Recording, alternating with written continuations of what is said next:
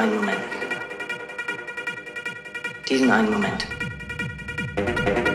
Diesen einen Moment. Diesen einen Moment.